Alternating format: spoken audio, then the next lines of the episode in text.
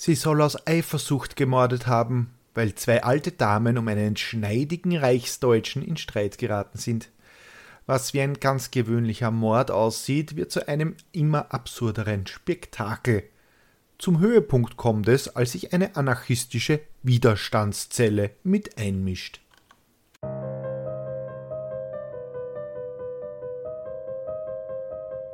Willkommen bei Mörderisches Österreich, dem Podcast über historische Kriminalfälle aus eurer Umgebung.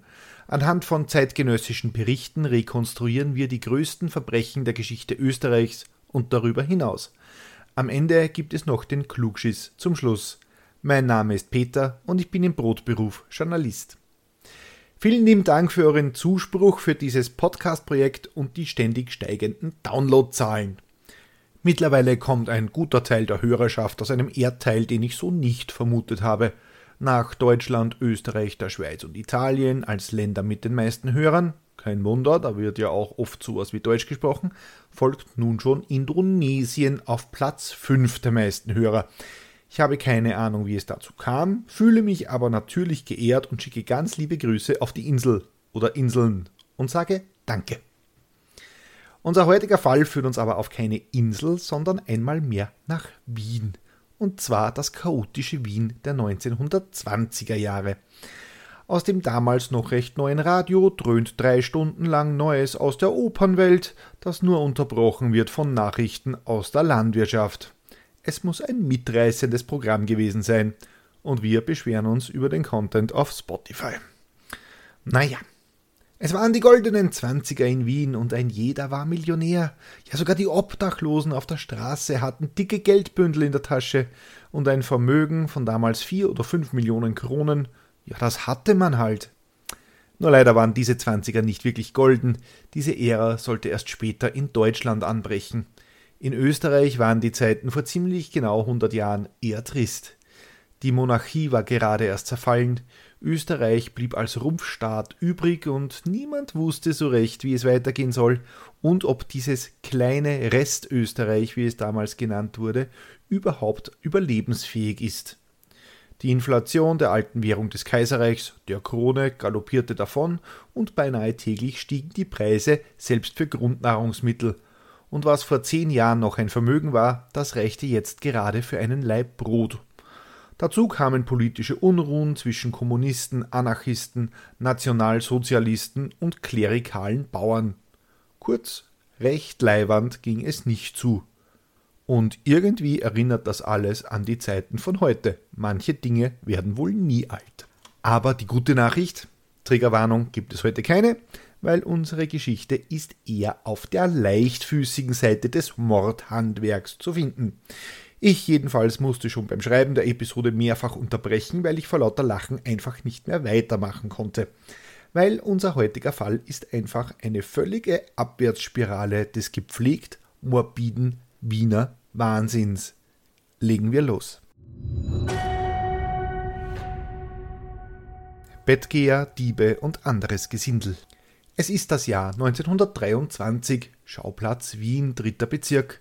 Der barocke Prachtbau des Schloss Belvedere mit seinen ausgedehnten Gärten strahlt trotz der tristen Lage immer noch imperialen Glanz aus.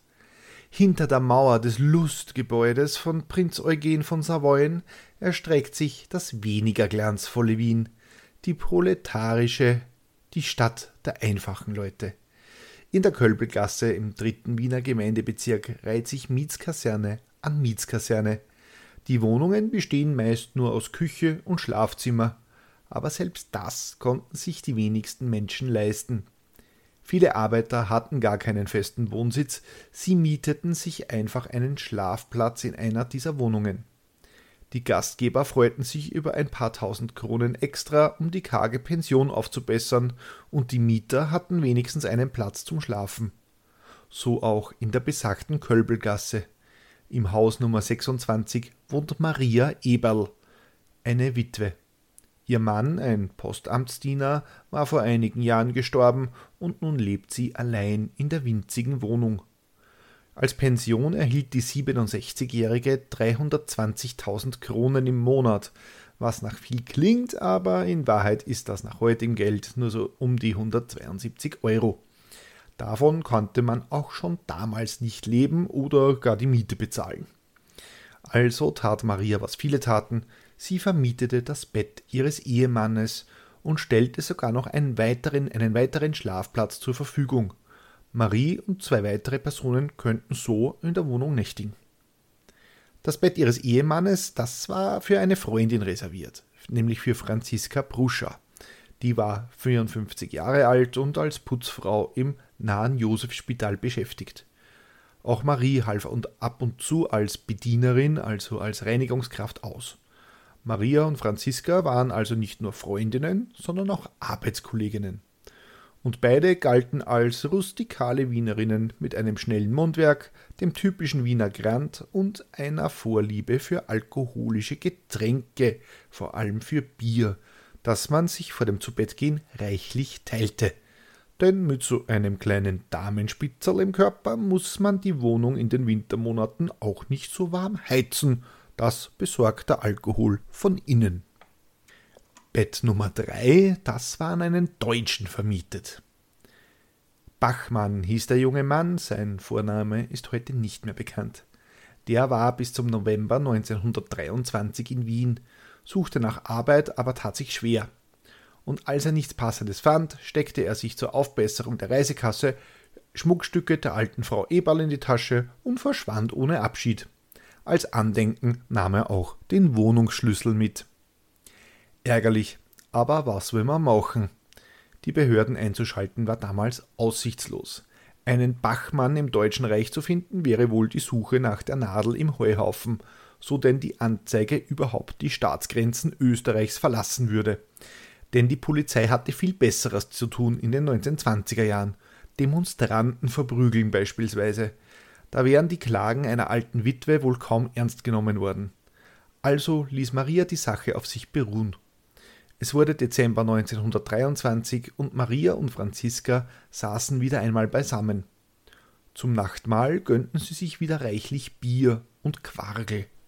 Für alle, die diese kulinarische Köstlichkeit nicht kennen, Quargel ist ein eigentlich aus Tschechien stammender Käse und gilt seit über 500 Jahren hierzulande als besondere Delikatesse. Der Käse hat ein säuerlich pikantes bis kräftiges Aroma und einen sehr markanten Geruch, um nicht zu sagen, er stinkt wie die Pest. Am ehesten lässt sich Quagel mit, äh, mit Harzer Käse vergleichen. Maria und Franziska öffneten die Küchentür, die nicht nur Ofenwärme, sondern auch den würzigen Quargeldunst ins Schlafzimmer brachte und leicht eingespritzt, wie man hierzulande sagt, wenn man einen Bisserl einen Sitzen hat, gingen die Damen ins Bett. Da hörten sie draußen aus dem Stiegenhaus ein Geräusch, als würde jemand die Tür zur Wohnung aufsperren wollen, hatte aber den falschen Schlüssel erwischt. Da wieder ein Kratzen am Schloss, und mit einem Schnappen ging die Tür auf. Die beiden Damen erschraken. Auftritt der schneidige Ernstl. In den Raum tritt ein junger Mann, blond, hochgewachsen, einen Koffer in der Hand. Er stellt den Koffer auf den Boden und fragt, darf ich, ohne auf eine Antwort zu warten. Die zwei angeheiterten Frauen im Bett, der Quagelgestank und Bierdunst schienen den jungen Mann keineswegs abzuschrecken.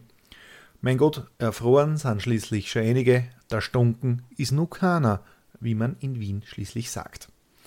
Dass der Jüngling diesen Spruch kannte, ist aber eher ausgeschlossen, dem Akzent nach war er nämlich nicht aus Österreich. Zitat aus Wolfgang Kudronowskis großartigem Buch Marek, Matuschka und Co.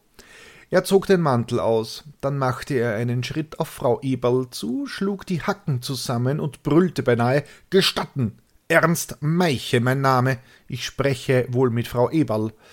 Das Eberl klang wie Eball, denn Herr Meiche war ein Reichsdeutscher, wie die Österreicher zu den Angehörigen jenes Kulturbereiches oberhalb ihres geografischen Horizonts sagten, wenn sie den Ausdruck Piefke vermeiden wollten. Zitat Ende.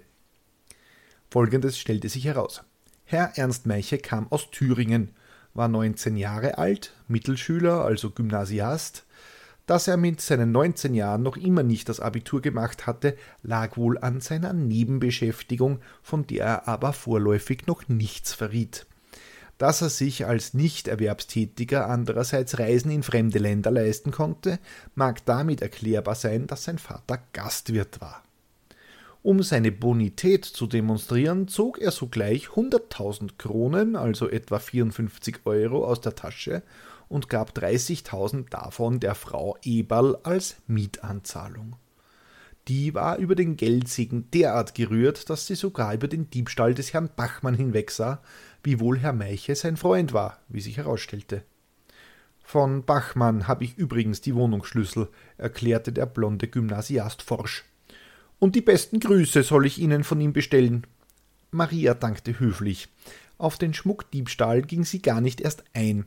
Der junge Mann da vor ihr wusste wahrscheinlich sowieso nichts von der ganzen Angelegenheit, und wenn, dann würde er sich wohl taub stellen. Frau Eberl ging ins Schlafzimmer und überzog das dritte Bett. Von nun an waren wieder alle Betten in der Wohnung von Maria belegt, sogar das Bett der Frau Pruscher. Seit der stramme junge Mann im Haus war, ließ Franziska Pruscher keine Gelegenheit vergehen, sich in der Nähe des Ernstl Meiche aufzuhalten.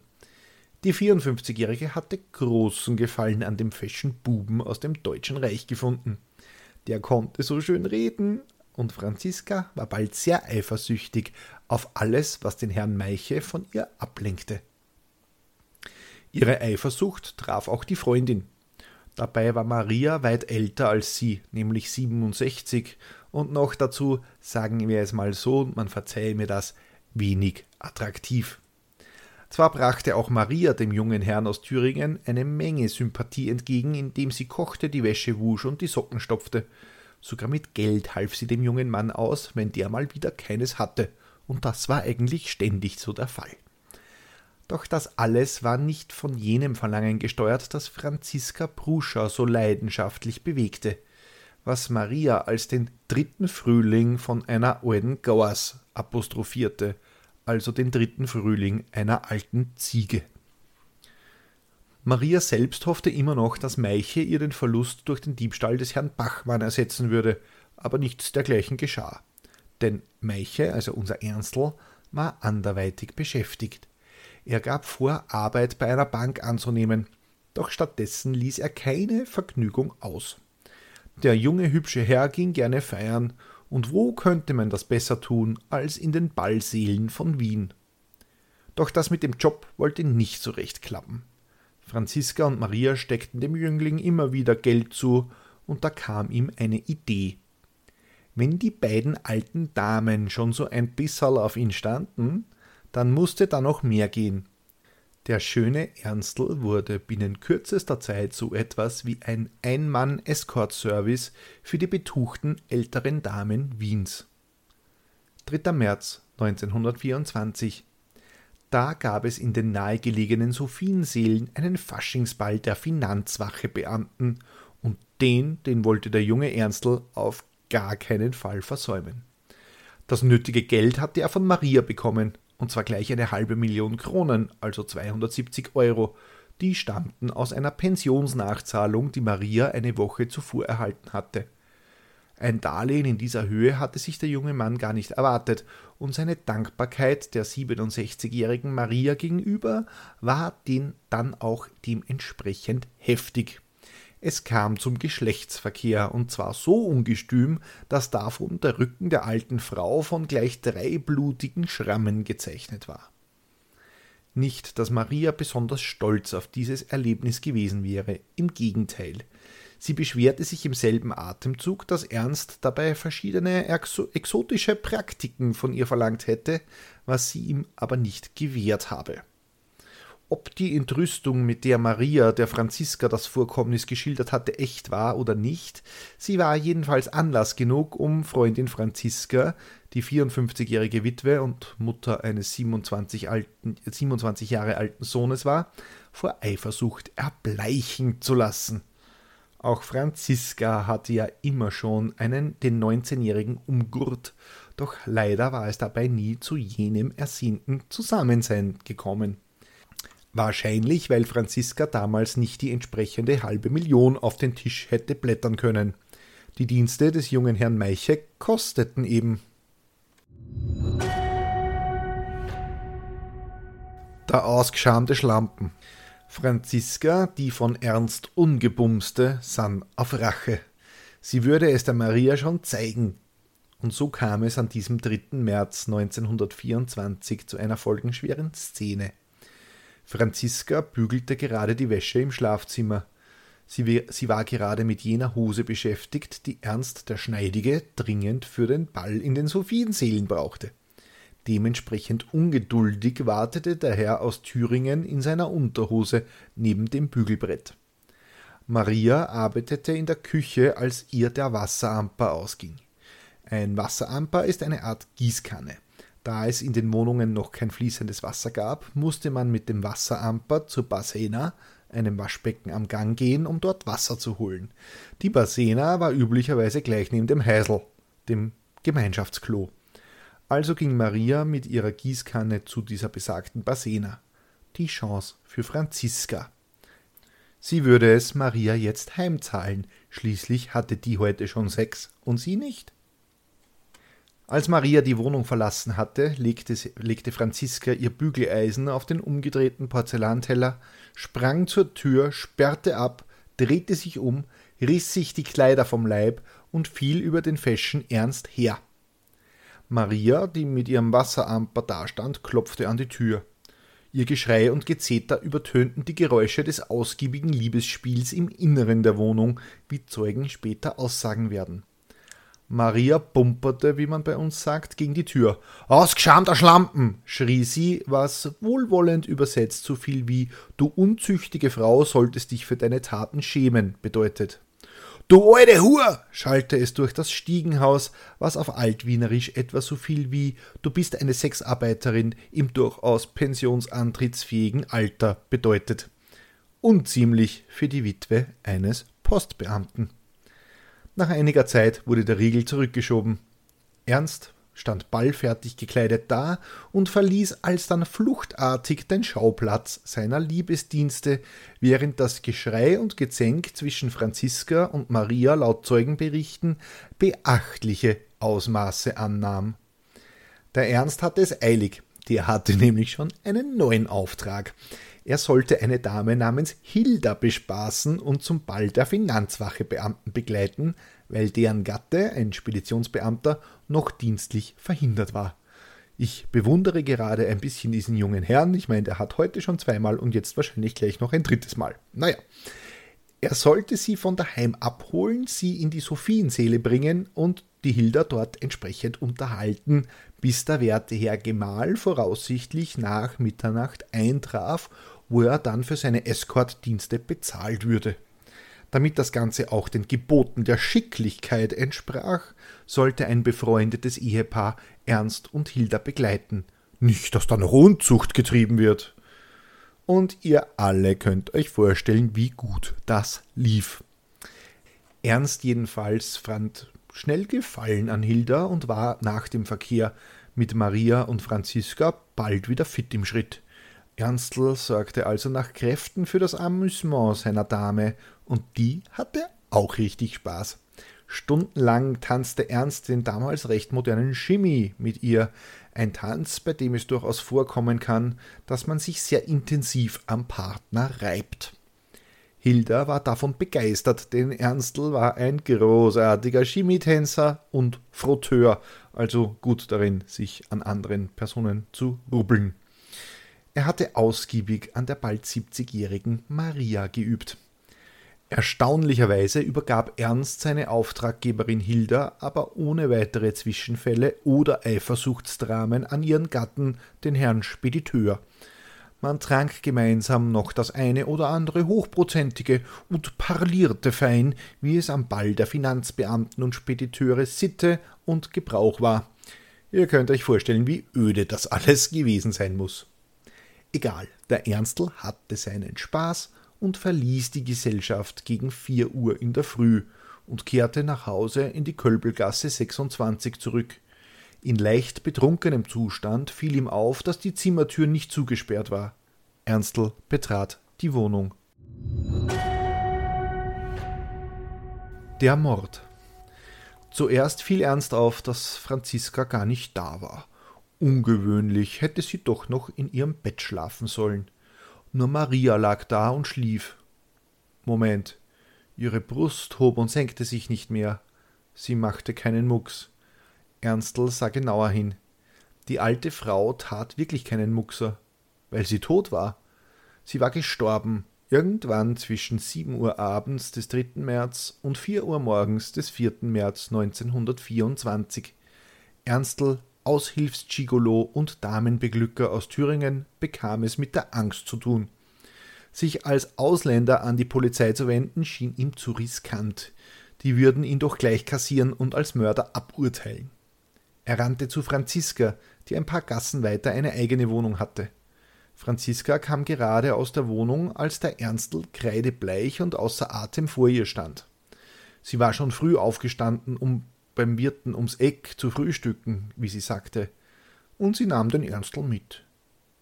Während Franziska zwischen fünf und sechs Uhr früh die ersten Schliwowitz zum Start in den Tag schlürfte, wurde Ernstl immer nervöser. Er hatte doch die halbe Million von Maria bekommen und dafür einen Schuldschein unterschrieben. Wenn die Leiche von Maria gefunden wird und sein Name auf einem Schuldschein auftaucht, dann wäre er sofort der erste Verdächtige. Weißt du, wo Maria das verdammte Papier aufbewahrt? fragte Ernst seine mittlerweile schon wieder recht angeheiterte Bettkumpanin. Na, auf dem Dromokosten, war die Antwort. Ernst rannte zurück zur Wohnung, fand das Papier auf dem genannten Kasten im Biedermeier-Stil und steckte es in den Ofen. Jetzt hatte der Ernstl den Mut gefasst. Er weckte die Hausbesorger, das ist für unsere deutschen Zuhörer eine Mischung aus Hausmeister, Wachpersonal und Gefängnisaufseher in Wiener Mietshäusern. Die informierte er vom Ableben der Maria Eberl. Bald war das ganze Haus auf den Beinen und jeder drängte sich in die Wohnung, um die Tote zu sehen. A schöne Lech, wie man bei uns sagt. Auch der Hausarzt wurde gerufen, der warf von der Türschwelle aus einen flüchtigen Blick auf Maria. Klarer Fall, Herzschlag, schrieb er in den Totenschein. Eine Nichte von Maria tauchte plötzlich auf und begann sofort die Habseligkeiten der Verblichenen zu durchsuchen. Sie war auf der Suche nach 4,9 Millionen Kronen, also etwa 2650 Euro, die Maria kürzlich als Nachzahlung von der Pensionsversicherung erhalten hatte. Doch das Geld fehlte. Ach, wie fürsorglich die Verwandten doch sind. Die Aufregung im Haus steigerte sich weiter, als daraufhin zwei Kriminalbeamte des Wiener Sicherheitsbüros erschienen und, wie Kudronowski schreibt, mit amtlich scharfem Blick so intensiv in die Ecken äugten, dass der Lurch hochwirbelte, also die Staubmäuse. Nach zehn Minuten verschwanden die Ermittler wortlos, nicht ohne dass sie dutzendfach zugenuschelte Tipps bekamen, wer denn der tatsächliche Mörder sei aber der einzige Hinweis auf ein Verbrechen war bislang das Fehlen eines mittleren Geldbetrages. Mörderische Beweise sehen anders aus. Die Frau könnte vor ihrem Tod schließlich Gott weiß was mit dem Geld angestellt haben. Das änderte sich jedoch, als noch ein besorgter Verwandter von Maria auftauchte und die Wohnung völlig uneigennützig durchsuchte. Ein Neffe Marias war gekommen und inspizierte bei seiner Plündertour, äh, ich meine natürlich bei seinem Besuch zum Abschied von der geliebten Tante, die Leiche. Er hatte sich nicht verkneifen können, das Haupt in gespielter Trauer über seiner Tante zu senken. Und da fiel ihm etwas auf. Da war doch eine Schnur um den Hals von Maria verknotet. Ein Lampendocht, um genau zu sein, wie er damals in Petroleumlampen verwendet wurde. Jetzt war klar, der Docht war verwendet worden, um die alte Maria zu erdrosseln, damit der Täter in fünf Millionen Kronen schwerem Luxus leben konnte. Mordalarm in Wien. Die Ermittlungen. Die Schnur um den Hals hatten weder die Schaulustigen, Ernst, die Hausbesorger, der Hausarzt oder die beiden Kriminalbeamten bemerkt. Ihr merkt, die Ermittlungen werden wieder einmal ein Pleiten, Pech und Pannenfest. Legen wir los. Als erster wird Ernstl verhaftet. Eh klar, schließlich ist der erstens Ausländer und damit quasi schon verurteilt. Zweitens hätte er Maria ohne Zeugen ermorden können. Und drittens, er ist Ausländer, also er muss der Täter sein. Habe ich schon erwähnt, dass Ernstl Ausländer ist? Nein, Spaß beiseite. Ernst wird relativ schnell laufen gelassen, weil er ein wasserdichtes Alibi hat. Er hat schließlich die ganze Nacht aufreizend mit Hilda getanzt und sich an ihr gerieben. Und zwar so intensiv, dass Dutzende Zeugen die Geschichte von Ernst bestätigen können. Also wird Ernst freigelassen und der rennt so schnell ihn seine langen germanischen Beine tragen nach Thüringen, heim in die elterliche Gaststätte. Sein großes Geheimnis wird man erst später erfahren. Also wenden sich die Ermittler Franziska zu. Die hatte nämlich kein Alibi, hatte sich laut mit Maria um die Liebesdienste von Ernst gestritten und war Zeugen schon vorher aufgefallen, dass sie plötzlich irgendwie freigebig war. Sie lieh Ernst kurz vor Marias Tod eine halbe Million Kronen, also 270 Euro. Einer Nachbarin lieh Franziska noch einmal denselben Betrag und sie fiel in ihren Stammwirtshäusern, die sie gerne häufig und intensiv besuchte, auf, indem sie lokalrundenweise Slivovitz ausgab. Na, wenn das nicht verdächtig ist. Franziska wird verhaftet und in Urhaft genommen. Ende November trat das Geschworenengericht zusammen. Nach einer dreitägigen Verhandlung steht das Urteil fest. Franziska Pruscher wird des Mordes und Diebstahls schuldig befunden und zu 15 Jahren schweren Kerker verurteilt. Und das war sie, die 21. Episode von Mörderisches Österreich. Äh, nein, Spaß. Denn wenn ihr geglaubt habt, die Geschichte sei bis dahin schon irre, dann wartet es ab. Jetzt geht's erst richtig los. Der Salonanarchist. Die Presse war über das Urteil empört, denn handfeste Beweise für die Schuld Franziskas gab es nicht. Weder Zeugen, Fingerabdrücke noch sonst irgendwas nur einige Indizien, die auf Franziska hindeuten. Aber ein Grundsatz des Strafrechts ist ja sinngemäß, dass es besser ist, hundert Verbrecher freizusprechen, als einen Menschen unschuldig einzusperren. Und das war auch schon in den 20er Jahren so. Die Sozialdemokraten und Kommunisten waren besonders empört. Man sprach von Klassenjustiz, eine Arbeiterin aus einfachsten Verhältnissen wird ohne Beweise verurteilt, während die da oben aus den höheren Ständen einfach machen können, was immer sie wollen. Manche Dinge ändern sich auch nie. Und jetzt kam Druck. Die Rote Fahne, das Zentralorgan der Kommunisten, schrieb damals, wie ein gieriger Aasgeier seinen Fraß, so haben die österreichischen Berufsrichter darum gekämpft, Franziska Pruscher, eine Bedienerin der proletarischen Klasse, in ihren Fängen zu behalten. Diese Richter, die die niederträchtigsten Urteile tagtäglich gegen Arbeiter fällen, die Klassenrichter, die als Lakaien eines Grubenvogtes in Grünbach die Arbeiter in Fesseln transportieren, transportieren ließen. Fragt mich jetzt bitte nicht, was ein Grünbacher Grubenvogt ist, aber ich bin mit der Sprache der Kommunisten der 20er Jahre nicht mehr so richtig vertraut. Lustig ist auch, dass sie die österreichischen Klassenrichter anprangern, wo Franziska doch vor einem geschworenen Gericht, sprich vor Laienrichtern aus ihren Kreisen verurteilt wurde.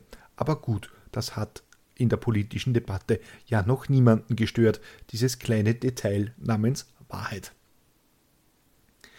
Die sozialdemokratische Arbeiterzeitung poltert nicht, aber sie verging sich in kriminologischen Analysen, wonach Franziska nicht die Täterin sein konnte. Auch immer gut als Zeitung das vom Schreibtisch aus zu machen. Kluge Entscheidung. Aber das ist alles nichts gegen Pierre Ramü, der gemeinsam mit seiner Lebensgefährtin Sophie Ossipowna, einer Anarchistin aus Russland, in London den Bund herrschaftsloser Sozialisten gründete. 1910 kaufte Pierre Ramü in Klosterneuburg bei Wien eine Villa, was herrschaftslose Sozialisten halt so tun. Und die baute er zu einem Trainingslager für 500 österreichische Anarchisten um. Er schulte die Genossen aber nicht nur im anarchistischen Revolutionskampf, sondern auch in der Gartenarbeit.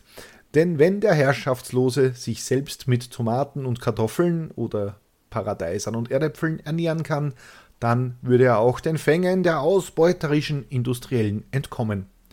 Pierre Ramü hieß in Wahrheit Wolf Rudolf Großmann und während er auf dem Balkon seiner Villa stand und anarchistisches Gedankengut verbreitete, bestellten zu seinen Füßen fleißige Genossen das Feld und freuten sich, mit ihren selbstgezogenen Radieschen Teil der Weltrevolution sein zu dürfen.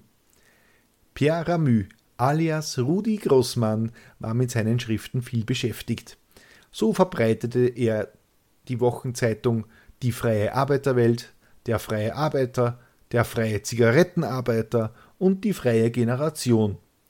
Außerdem leitete er die Zeitschrift Der Anarchist und als er 1907 nach Österreich zurückkehrte, gab er hierzulande das anarchistische Organ Wohlstand für alle heraus, vertrat Österreich beim Internationalen Anarchistenkongress in Amsterdam und wurde während des Ersten Weltkriegs wegen Spionage und Hochverrat eingekerkert. Nach dem Krieg gründete er die Zeitschrift Erkenntnis und Befreiung sowie die Zeitung Wohlstand für alle ohne Herrschaft mit monatlichem literarischen Beiblatt. Vor allem seine Haft und den Hausarrest im Ersten Weltkrieg wird er Österreich nie verzeihen. Pierre Ramü schreibt ein dickes Buch über die Qualen, die er hinter den Gefängnismauern zu ertragen hatte, und kündigt der Justiz darin entsetzliche Rache an. Godronowski schreibt aber auch die junge Republik hat für den Recken nicht mehr viele Aufgaben. Der Militarismus hat sich aufgehört, weil es kein Militär mehr gibt.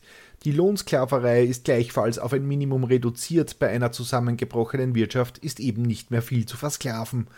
Und auf dem Feld der Politik hat sich die Anarchie schon ganz von selbst eingestellt, ohne erst von einem anarchistischen Aktivisten wie dem Pierre Ramü eigens verkündet werden zu müssen. Bleibt noch die Justiz, an der er sich austoben kann. So wird der Fall der ehemaligen Putzfrau Franziska Pruscher, die man ohne ordentliche Beweisführung zu 15 Jahren Kerker verurteilt hat, Wasser auf seine klapprig gewordene Anarchistenmühle. In seiner Zeitung Erkenntnis und Befreiung polemisiert Grossmann fast ein Jahr lang gegen die Schandtaten der Justiz im Fall von Franziska. Dass Franziska als Urwienerin im Gefängnis jemals die Schriften Grossmanns gelesen hat, das darf bezweifelt werden. Pierre Ramü ist das aber egal.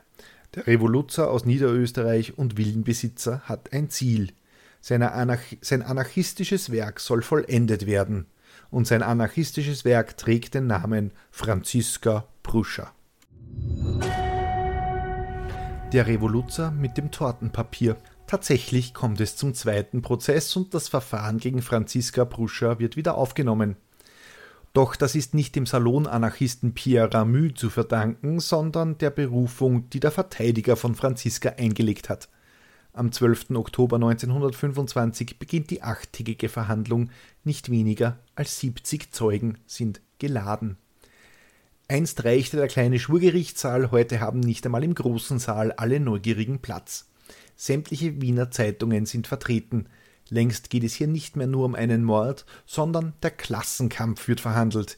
Die Proletarierin Franziska gegen die Schandjustiz. Zitat. Ruhig lächelnd betritt die Angeklagte den Saal, berichtet das neue Wiener Journal. Sie ließ sich auf der bedeutungsvollen Bank nieder, neigte sich vor und winkte mit der Hand ihren Zuschauern. Sie sieht trotz der langen Haft nicht so schlecht aus, wie man erwartet hätte. Vielleicht spiegelt sich in ihrem Äußeren die Genugtuung darüber, dass ihr Fall noch einmal vor die Geschworenen kommt. Ja, und dieser Prozess wird ziemlich spektakulär. Die Zeugen geben sich die Klinke in die Hand und es werden die absurdesten Wiener Typen vernommen. Ein kleines Beispiel aus dem Bericht der neuen freien Presse. Mittags wird die Graphologin Maria Wilfer, es ist eine 50-jährige Frau, die sich gewählt ausdrückt. Vorsitzender, Sie befassen sich mit Deutung von Schriften und werden häufig von Frauen aufgesucht. Wann ist die verstorbene Maria Eberl zu Ihnen gekommen? Entweder im November oder Dezember 1923. Vorsitzender, was hat's wollen? Zeugin, sie hat erzählt, sie sei eine alleinstehende Frau und hat mir Ansichtskarten gezeigt, um aus der Schrift eine Charakteranalyse der Schreiber zu erhalten. Sie hat mich gefragt, ob diese Person vertrauenswürdig sei. Es waren vier Karten von drei Herren. Mir ist in Erinnerung, dass eine davon von Meiche war. Vorsitzender. Hat Ihnen die Eberl nicht auch wegen ihrer geklagt? Zeugin. Ja, sie wollte etwas über ihre Person wissen, und da habe ich sie ersucht, mir ein paar Zeilen niederzuschreiben. Das wollte sie nicht. Dagegen hat sie mir ihre Hand zum Studium der Handlinien überlassen. Ich habe gefunden, sie werde eines plötzlichen Todes sterben. Die Graphologin hat also den Tod von Maria vorhergesagt. Spannend. Über Obskuranten wie Graphologen haben wir uns schon zweimal unterhalten in diesem Podcast. Es handelt sich dabei um keine Wissenschaft und kein ernstzunehmendes Verfahren. Aber die Presse ist von solchen Episoden begeistert. Schließlich behauptet hier eine Wahrsagerin, sie hätte den Tod von Maria vorausgesehen. Und im neuen Prozess hat man schnell den wahren Täter gefunden. Ernst Meiche, den Untermieter aus Thüringen. Dessen Geheimnis wird von der roten Fahne der Zeitung der Kommunisten nämlich enthüllt. Meiche war ein Nazi. Man hatte eine Mitgliedskarte der NSDAP Deutsch-Österreich Wien gefunden. Sie war 1924 ausgestellt worden, trug die Nummer 1013 und lautete auf Meiche Ernst. Das interessierte zwar niemanden außerhalb der kommunistischen Zeitung, damit konnte aber nur er der Täter sein, hieß es damals. Ja, er und sein ominöser Freund Bachmann, der Maria schon einmal bestohlen hatte, hätten eine Nazi-Verschwörung mitten in Wien gegründet, hieß es. Meiche sei ein Zuhälter gewesen, der die armen Frauen zum Sex zwang. Die blutigen Striemen am Rücken der Toten würden das beweisen. Die Presse hatte, also ihren schmierigen Nazi-Zuhälter und einen Täter für den Mord an Maria obendrein. Und unser Anarchist würde dieses Komplott aufdecken und beweisen, wie verkommen die Justiz wirklich ist. Pierre Ramü beginnt in den alten Unterlagen aus der ersten Verhandlung zu kramen und findet einen Beweis. Da war etwa jene Graphologin, ja schon wieder eine Graphologin, von der die Frau Eberl sich in Untermieterangelegenheiten hatte beraten lassen. Sie wollte wissen, ob ein eventueller künftiger Bettgeher, den sie sich in die Wohnung nehmen wollte, vertrauenswürdig war und hatte die Schriftendeuterin Maria Wilfer zu diesem Zweck Ansichtskarten der jeweiligen Kandidaten zur Beurteilung gebracht. Dabei war auch schon einmal so nebenher über die Gesundheit der Frau Eberl gesprochen worden. Zitat Sie hat mir gesagt, dass sie des Nachts manchmal unter Erstickungsanfällen leiden würde, hatte sich Frau Wilfer bei ihrer Einvernahme erinnert, und ich habe ihr geraten, sie sich heiße Umschläge am Hals zu machen. Sie hat mir noch gesagt, sie würde das gerne versuchen, aber weil sie unruhig schliefe, würde ihr der Umschlag wahrscheinlich herunterfallen. Dann binden Sie ihn eben mit einem Schnürl fest, habe ich ihr gesagt. Einige Zeit später kommt Maria Eberl wieder zu Frau Wilfer. Sie bedankte sich für den Tipp mit den heißen Umschlägen. Der hat wirklich geholfen, stellt sie zufrieden fest. Statt einem Schnürl habe sie einen Docht von einer Petroleumlampe genommen, der schneidet sie nicht so ein. Man hat dieser Aussage damals nicht viel Bedeutung beigemessen. Zwar hatte man um den Hals der Toten bald nach deren Auffindung auch den Lampendocht entdeckt, hatte aber angenommen, er sei ihr vom Mörder angelegt worden, der sie damit stranguliert habe. Einen Wickel hatte man darunter auch nicht entdeckt und auch nicht daneben, im oder außerhalb des Bettes. Aber man fand ein Kopftuch neben dem Bett liegen, von dem man damals annahm, dass es ihre Frisur im Schlaf hätte schonen sollen. Der Verteidiger von Franziska hatte eine ganz andere Idee davon, denn er hatte die Überlegung, dass es schließlich auch ein Wickel gewesen sein könnte, und wenn das wirklich so war, ja, dann hätte sie auch den Docht selbst um ihren eigenen Hals legen können und damit wäre Franziska schließlich unschuldig. Diese Argumentation überzeugt die Geschworenen. Nach nur einer halben Stunde der Beratung fällten sie das Urteil. Freispruch für Franziska Brucher. Und der Anarcho-Pierre jubelte. Seine Anhänger hatten sich vor dem Gerichtssaal versammelt und bildeten eine Demonstration für Franziska. Ein Taxi wurde bestellt und ihr Sohn Jirko bringt die nun freie Franziska in seine Wohnung. Der Weg ist gesäumt mit Kommunisten und Anarchisten, die ihr zujubeln. In der Wohnung von Jirko angekommen kehrt Ruhe ein. Nur ein Mann kommt zu Besuch, den Franziska noch nie gesehen hat. Er trägt eine eigenartige Halskrause, die wie Krepp oder Tortenpapier aussieht. Das soll wohl besonders intellektuell wirken. Kameradin, ich bin gekommen, um dir bei deinem ersten Schritt ins wiedergewonnene Leben beizustehen. Dann stellt er sich vor, sein Name ist Pierre Ramü, aber die Frau Bruscher dürfe ihn ruhig Herr Grossmann nennen. Er sei der Führer einer Bewegung, die sich als herrschaftslose Sozialisten bezeichnet und für die Abschaff Abschaffung der Justiz sei. Die Pruschers staunen. Sie laden den seltsamen Mann ein, mit in die Wohnung zu kommen, wo er doch schon so weit hergefahren ist. Aus Klosterneuburg, also eigentlich in G-Reichweite.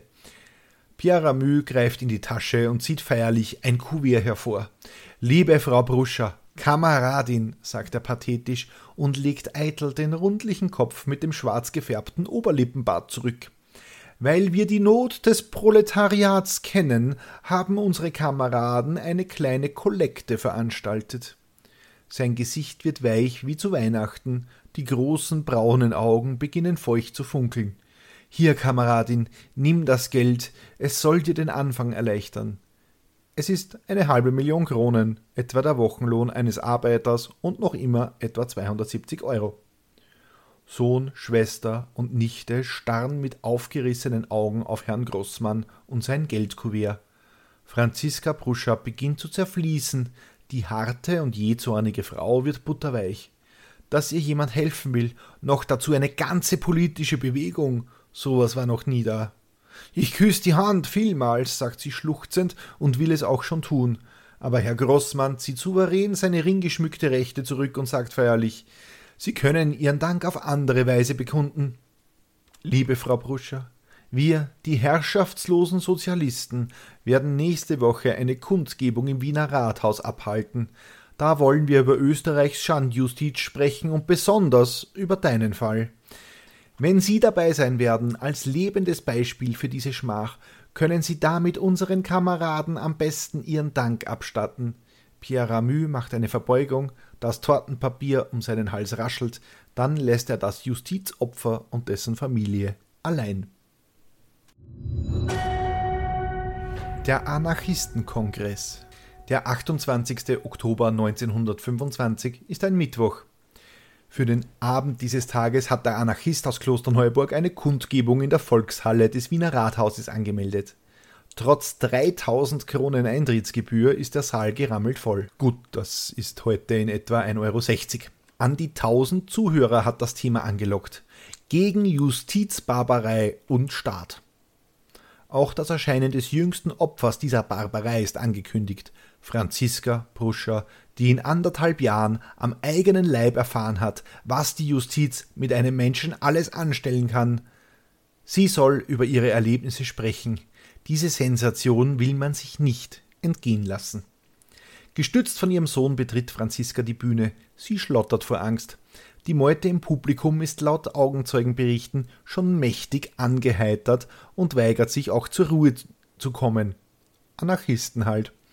Machen Sie nicht so ein Spektakel. Meine Mutter ist sehr nervös, brüllt Sohn Jirku in den Saal.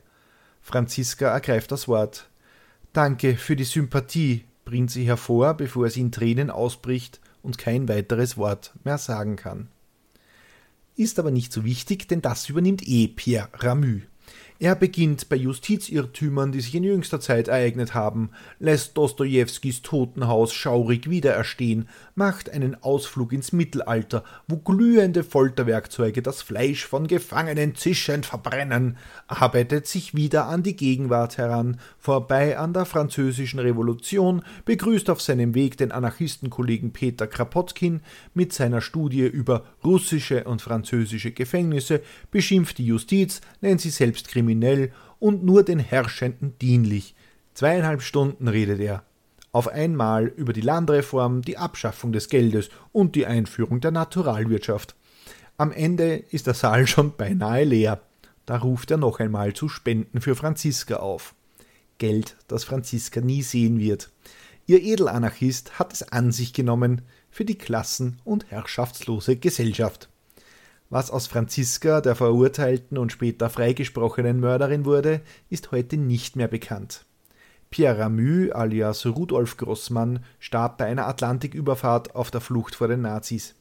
Er ist bis heute in den Kreisen seiner Anhänger verehrt und es gibt sogar eine eigene Pierre Ramü Gesellschaft, die erst vor einigen Jahren gegründet wurde.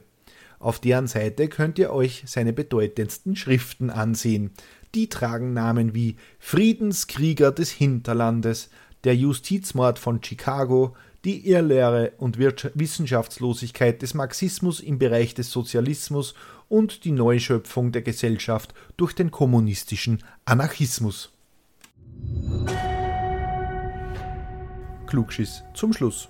Und weil wir schon so schön beim Thema sind, schauen wir uns die Anarchisten in Österreich einmal ein bisschen genauer an. Die hatten es nämlich hierzulande etwas schwer, da sie seit den 1880er Jahren von den kaiserlichen Behörden verfolgt wurden. Kein Wunder, schließlich ist auch Kaiserin Sissi von einem Anarchisten mit einer Feile erstochen worden. Dabei galten Anarchisten als recht einfluss einflussreich, vor allem auf die Arbeiterbewegung. Aber wie das bei angeblich revolutionären Kräften so ist, die spalten sich gerne auf und so auch die österreichischen Anarchisten. Es gab fortan einen gemäßigten und einen radikalen Flügel.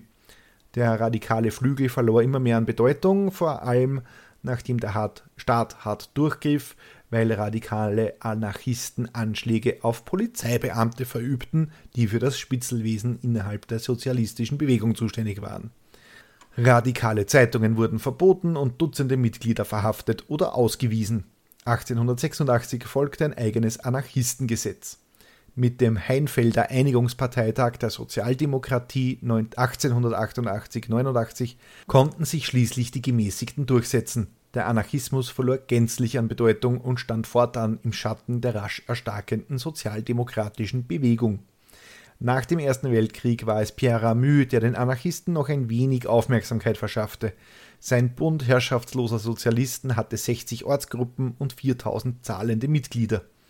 Mit dem Austrofaschismus und dem Nationalsozialismus verschwanden schließlich die letzten Überreste der anarchistischen Bewegung und die kamen nach 1945 auch nicht wieder. Und das war sie jetzt wirklich, die 21. Folge von Mörderisches Österreich. Wenn euch die Folge gefallen hat, könnt ihr mir auf steadyhq.com slash mörderisch einen Euro in den Hut werfen. Danke an Andrea, Ralf, Dagmar, Mechthilde und Sarah, die diesen Podcast schon jetzt unterstützen. Keine Sorge, die ersten 30 Tage als Mittäter sind kostenlos und ihr könnt die aktuelle Folge immer einen Tag früher hören als alle anderen. Wenn ihr auf Steady den Newsletter abonniert, bekommt ihr noch kostenlos Bonusmaterial zu den Fällen. Diesmal sind es Bilder von Franziska während der Gerichtsverhandlung und von Pierre Ramü mit seinem Kragen aus Tortenpapier. Wenn ich mir etwas wünschen darf, dann wäre das Feedback zu den Episoden in Form von Reviews auf Spotify, Apple Podcasts und überall, wo ihr Podcasts bewerten könnt.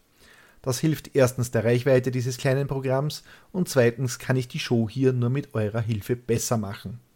Wenn ihr mir persönlich Feedback geben möchtet, dann schreibt mir bitte einfach eine Mail an mörderischesösterreich.gmail.com oder ihr schreibt mir per Privatnachricht auf Twitter at mörderisches. Die nächste Folge erscheint am kommenden Samstag auf Spotify, Amazon, Apple, TuneIn, iHeartRadio, Podvine und Player FM. Vielen lieben Dank fürs Zuhören. Bis nächste Woche. Bussi und Baba.